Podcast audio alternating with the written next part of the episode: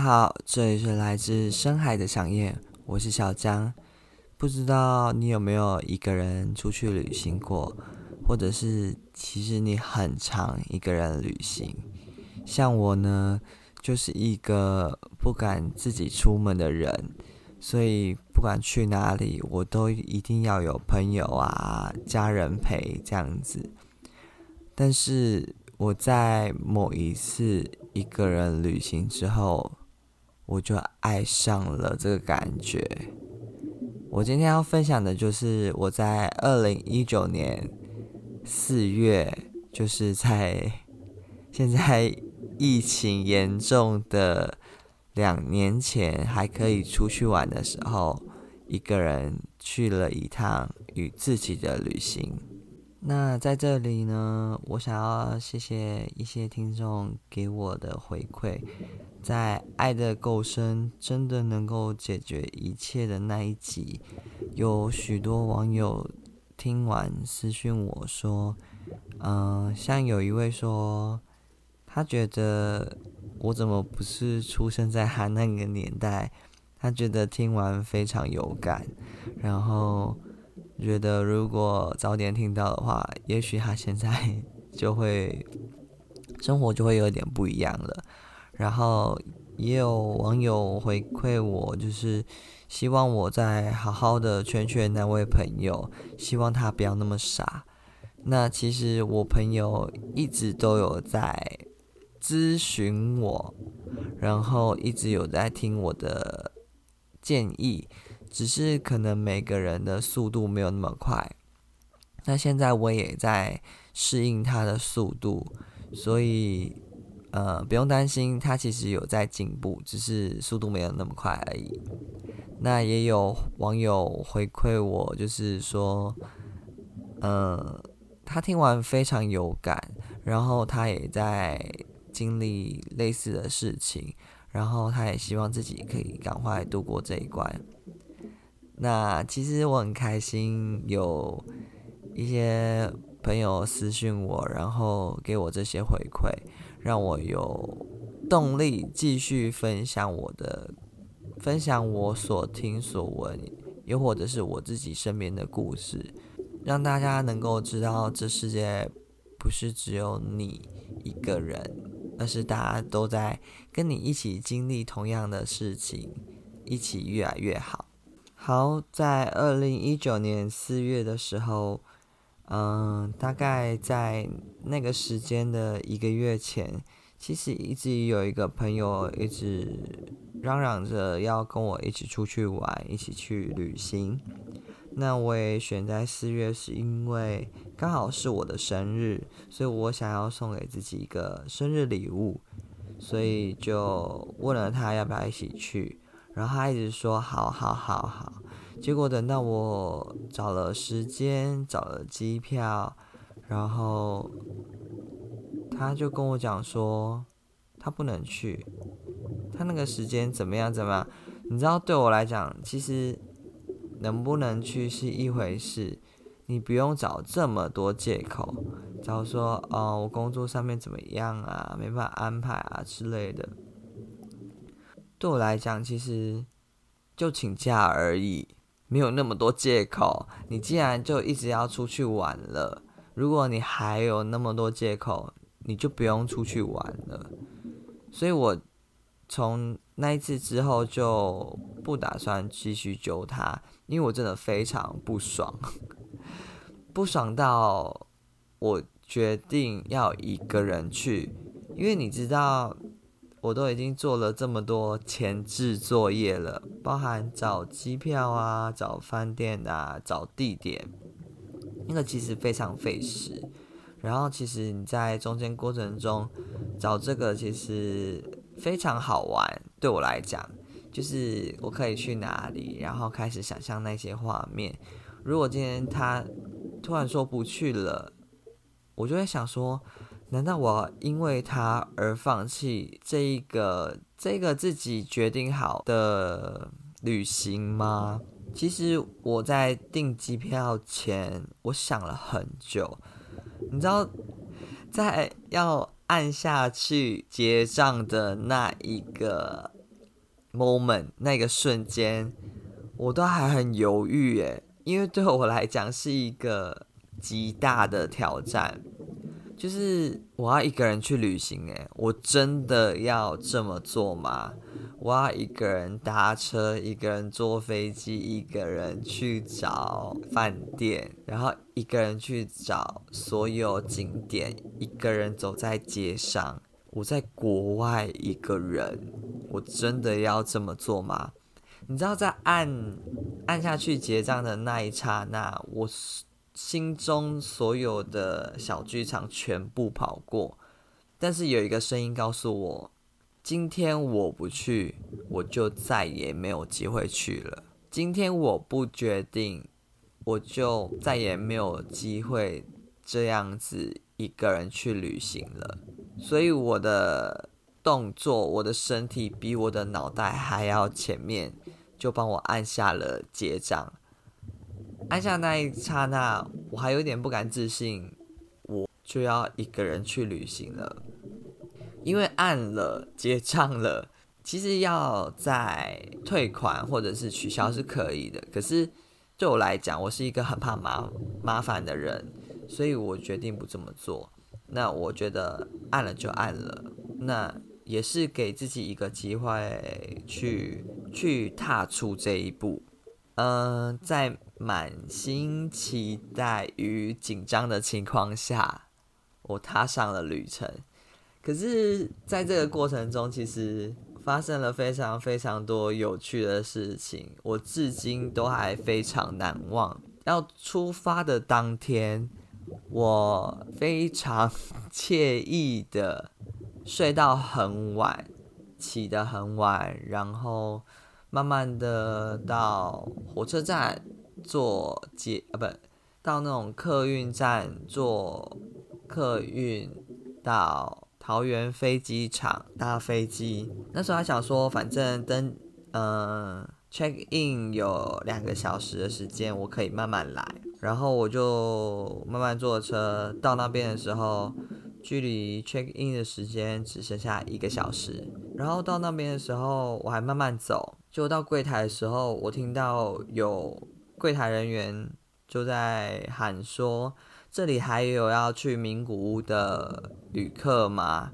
然后我就上前问说：“诶，check in 为什么是在这里？”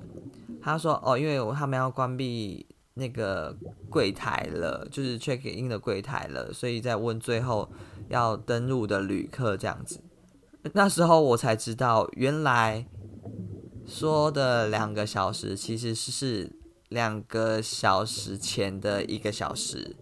就是帮旅客登录的，仅有一个小时，登录完就没了，所以我那时候其实很紧张。然后他那时候帮我登录完之后，他也说：“哎，那个他们的登机口有点特别，所以可能要呃要赶快去登机这样子。”也因为这样，我很紧张的用快步走的方式去出境。就出境之后，我看到了上面的指示牌，因为我要找那个登机口。我看到上面指示牌写着 “WiFi 机领取的柜台”，我才想到我 WiFi 机没拿。我的天哪！我想到我都已经出境了，我的 WiFi 机竟然没有拿，完全不知道该怎么办。我就要这样没有网络去旅行了吗？其实，在订机票前，我才想说，我可以试试看没有网络的旅行嘛？你知道，那只是一个刹那的想法，没想到它竟然实现了，而且是在这种不知不觉的情况下实现了。然后我就赶快打给我妹，说怎么办？我 WiFi 机忘记拿。他说怎么办？那那你要不要赶快出去呢还是还是什么之类的？因为他。其实他也跟旅行很多次，所以他也有一些经验，但是没有没拿 WiFi 机的经验。可他就一直帮我想办法，然后帮我查，然后我也赶快跟我同事讲说，呃，我去那边可能没有网络，所以没办法帮你们买东西这样子。然后我就先告知所有朋友，然后他们其实很担心我。那我后来就想说，就一直一直查。不知道该怎么办。结果我刚好又听到广播说，嗯，这个航班的旅客请尽速登机之类的广播。然后我就想说怎么办？我站在那边犹豫了大概十秒钟，我决定直接去登机门。